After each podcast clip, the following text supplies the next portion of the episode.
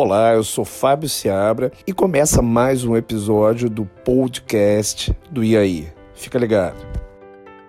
Essa realização contou com o auxílio da Prefeitura de Duque de Caxias através da Secretaria Municipal de Cultura e Turismo com os recursos da Lei Aldir Blanc do Governo Federal.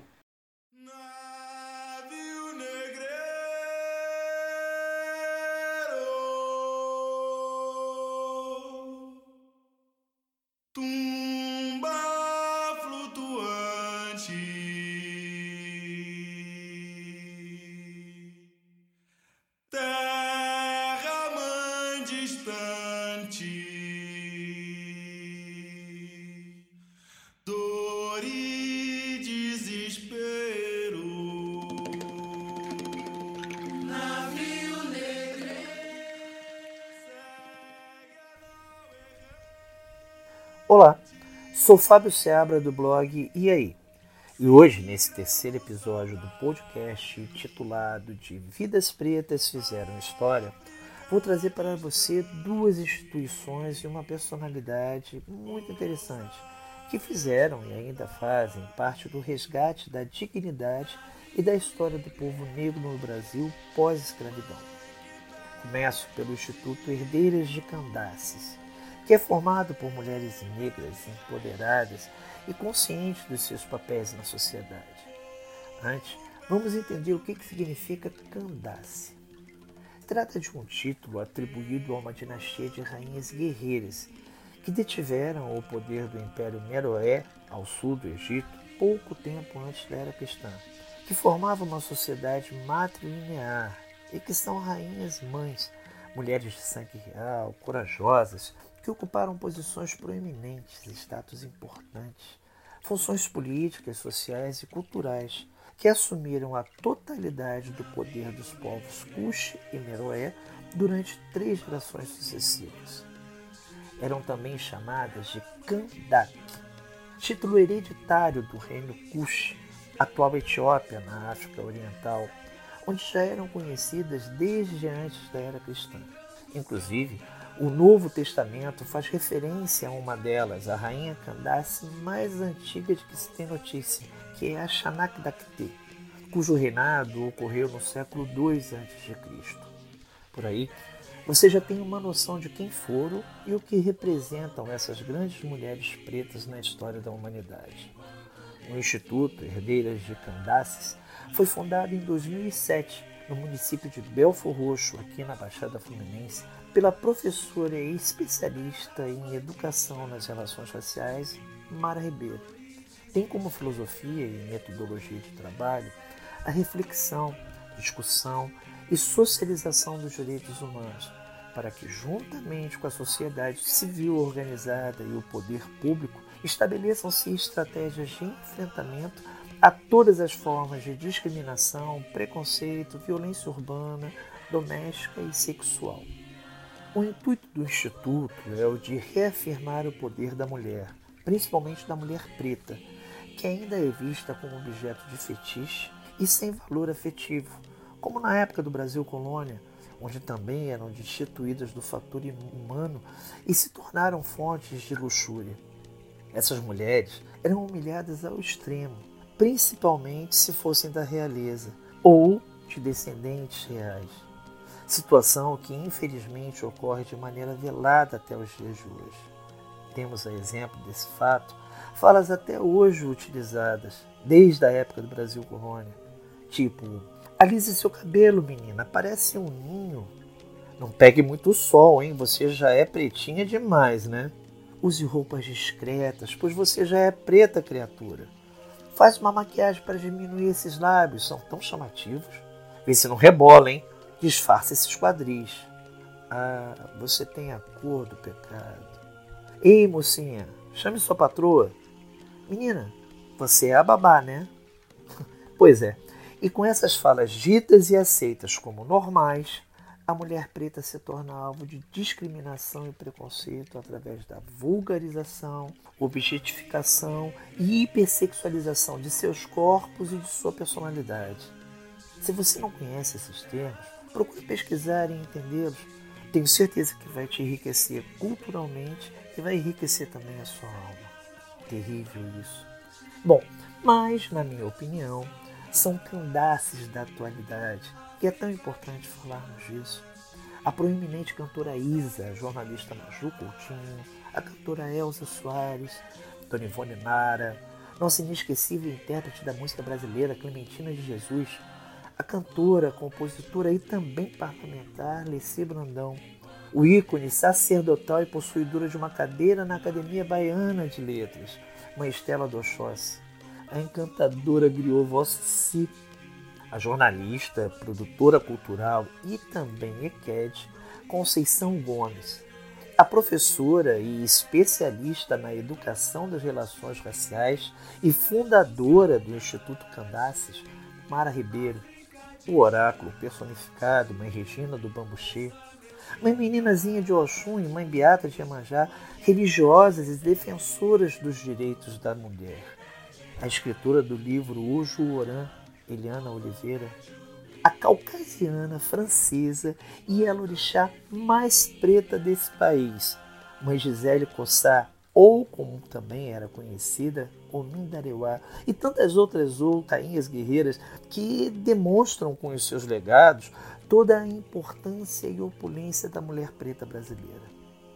Deixa de conhecer o Instituto Herdeiras de Candaces, entender sua proposta e se livrar do machismo tóxico que praticamos, tanto homens quanto mulheres, pois é cultural e insiste em permear a nossa sociedade. Então, Bateu curiosidade? Bacana, né? Vai lá conhecer.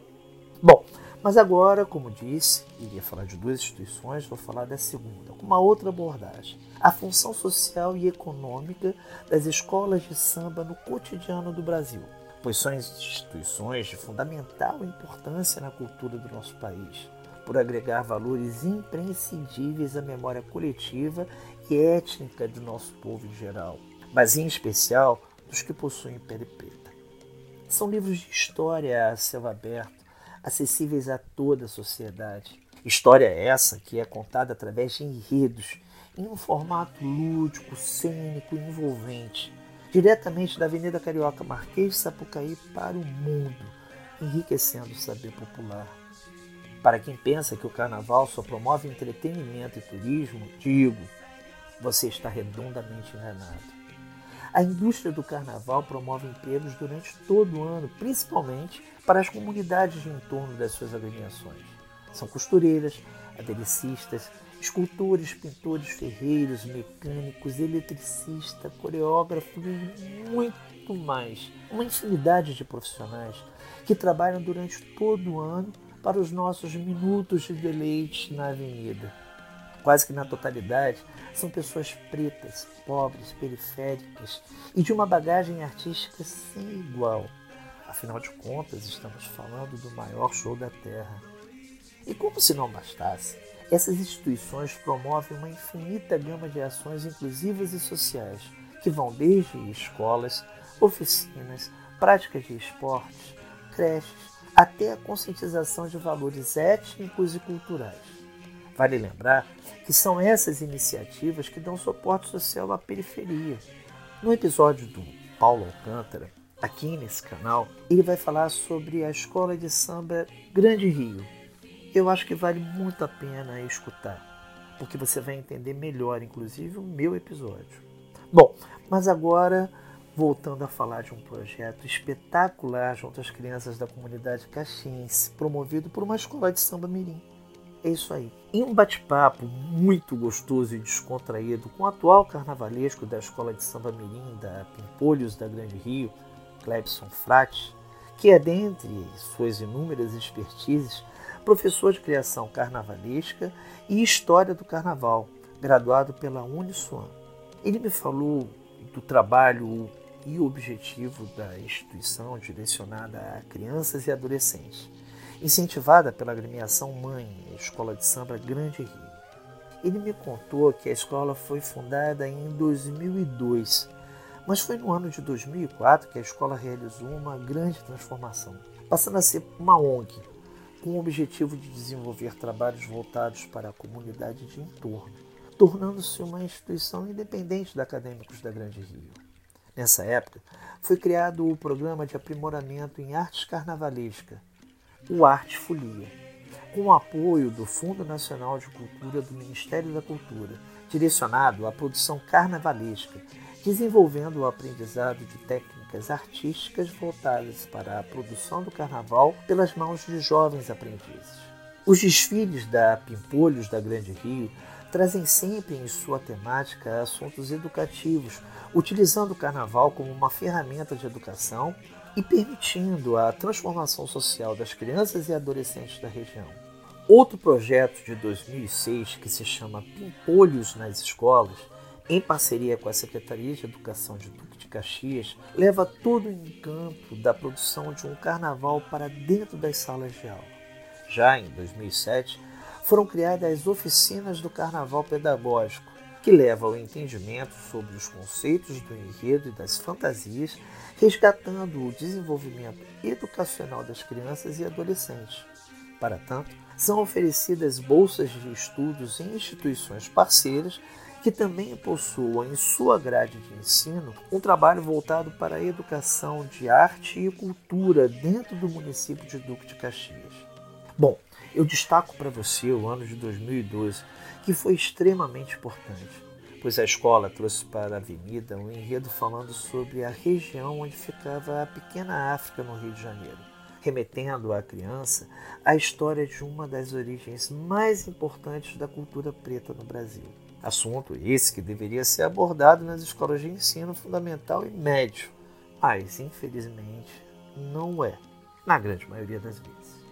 Em seus projetos educativos, a Escola de Samba Mirim conta com cursos que são oferecidos na própria quadra da escola para crianças entre 7 e 17 anos, como de maquiagem, contação de história, dança afro, teatro experimental, percussão, futebol, mestre-sala e porta-bandeira, dança de rua, passista e artesanato. Já no Barracão, na cidade do samba, são oferecidos para jovens e adultos a partir de 18 anos cursos de criação e produção do carnaval que englobam em seu programa pesquisa de enredo, criação de fantasias, criação de alegorias, produção e apresentação dos protótipos das fantasias, passando por organização e concentração para o desfile, preparando verdadeiros futuros profissionais do carnaval. Você consegue perceber o grande trabalho social que é feito pelas escolas de samba? Viu a grande importância que tem? Então, vamos mudar a nossa visão sobre o carnaval e procurar divulgar, incentivar e respeitar essas iniciativas de extremo valor para a formação de uma sociedade que reconhece suas raízes culturais e históricas. Se você se interessou, procure se informar melhor, busque sempre conhecimento, pois nunca é demais. Vai por mim. Agora, para finalizar, eu vou falar sobre aquela tal personalidade que citei lá no início, para mostrar para você como a nossa cultura é valorizada pelo mundo e como nós mesmos não a reconhecemos como deveria, com a devida importância. Para isso, eu tomei como exemplo a história de Madame Gisèle Cossat, de família francesa, porém nascida em 1923 no Marrocos, onde foi criada na fé católica. De origem europeia, era de uma classe média alta. Seu pai era professor primário e sua mãe professora de música e pianista do Conservatório de Paris. Com dois anos de idade, a família da pequena Gisele retornou à França, isso já no ano de 1925. Em suas lembranças, Dona Gisele guardava a suntuosa coleção de objetos de arte que seus pais levaram da África para a Europa bem como suas histórias fantásticas que constituíam para ela uma interminável fonte de deslumbramento. Os anos se passaram e ela se casou com Jean Binon em 1949 e logo partiu com o marido para a África, realimentando seu passado lúdico e afetivo em relação àquele continente. Na África, o casal permaneceu por oito anos, até seu marido ser nomeado para a Embaixada da França no Brasil no Rio de Janeiro, que nessa época ainda era a capital federal. Gisele comemorou muito essa oportunidade, pois sempre sentia uma atração muito forte pelo Brasil e pela cultura brasileira. Assim que chegou em Terra Brasília, aprendeu rapidamente português e fez vários amigos. Começou a ler Jorge Amado e passou a compreender as interseções culturais entre a África e o Brasil, assim como os vários vínculos que os uniam. Toda essa percepção foi muito intensa. Ela observava os costumes brasileiros e os correlacionava aos africanos, como por exemplo as cestas trazidas das feiras em cima da cabeça. A música que está sempre presente em todos os lugares, nas ruas, nas lojas, nas praias, ritmada por tambores e também porque todo mundo estava sempre dançando. Tudo era muito encantador e atraente para ela. Foi em Duque de Caxias e pelas mãos de Pai Joãozinho da Gomeia, em 5 de dezembro de 1959, após 21 dias de recolhimento, que Gisele Cossá Binon foi consagrada no candomblé e se tornou Mindareuá, que significa água límpida. Depois, deu continuidade à sua caminhada religiosa com o Baraim, no Ilê Axé Opofonjá Fluminense, aqui no Rio de Janeiro. Em 1963, já iniciada, separou-se do seu marido e partiu para a França. Tornou-se professora universitária, mas em 1972, não suportando de tanta saudade, a moça loira de pele alva e de lindos olhos azuis volta ao Brasil para trabalhar como conselheira pedagógica no Serviço Cultural Francês. Nessa mesma época, torna-se mãe Gisele de Iemanjá fundando sua própria casa de culto ao orixá, o Ilê Axé Ataramagba, localizado em Santa Cruz da Serra, na cidade de Duque de Caxias, onde, até sua morte em 21 de janeiro de 2016, esteve à frente do seu terreiro, tornando a cada dia a religião dos orixás uma das mais respeitadas e importantes no cultivo das tradições africanas no Brasil. Mas Gisele contribuiu muito com a nossa cultura literária. Escreveu livros, um que não foi traduzido para o português, mas o seu título seria Contribuição para o Estudo dos Candomblés no Brasil, Rito Angola, terceiro ciclo. Ele foi escrito em francês. A Filha de Santo, Olu Orixá, escrito sobre religião dos orixás. Etnopoesia, Antropologia Poética das Religiões Afro-Brasileiras. E o último livro que se chamava Auô, O Mistério dos Orixás. Assim como Mãe de Gisele, muitos romancistas, historiadores, antropólogos, sacerdotes, sociólogos e pesquisadores nos enriquecem trazendo esclarecimento cultural através da literatura. Procure ler autores como Jorge Amado, Pierre Verger, Monique Ograr, Estela Dochossi Beata de Emonjá, Márcio de Jagum, Reginaldo Prandi, Eduardo Fonseca Júnior e tantos outros. Valorize uma das nossas bases históricas mais presentes em nossa formação como cidadãos, que é a história preta no Brasil, para que não haja mais falhas e deturpações históricas como a ocorrida com um dos nossos grandes combatentes ao subjugo preto, o esquecido Manuel Congo, citado em meu primeiro episódio. Em toda a minha fala, nesses três episódios, quis te mostrar o quanto somos valorizados culturalmente pelo mundo afora e não nos damos conta da nossa importantíssima contribuição com a história da civilização moderna. Bom, aqui eu termino a terceira e última parte da série do podcast aí, na esperança de ter contribuído com seu conhecimento geral ou ao menos ter despertado seu interesse em saber que vidas pretas fizeram história. Fique ligado no blog aí. Lá você vai encontrar matérias, resenhas, podcasts, vídeos e links para te manter cada vez mais informado e atento a respeito da cultura do nosso povo. Até a próxima. Escravo negro, escravo branco, somos todos violentados pelos mesmos senhores que nos humilham indiferentes à raça ou credo, e nos colocam uns contra os outros para que nos destruamos. Escravo negro, escravo branco. Somos todos chicoteados até a morte, e de nossos lábios ressequidos brotam versos, versos e canções. Suas correntes não amarram nossas almas, elas voam, voam e sonham. Enquanto os escravos sonharem, não serão completamente escravas. Vocês são pouco para o nosso sonho, são pouco para a nossa arte. A sua força jaz, sem sentido, sob a melodia dengosa de um.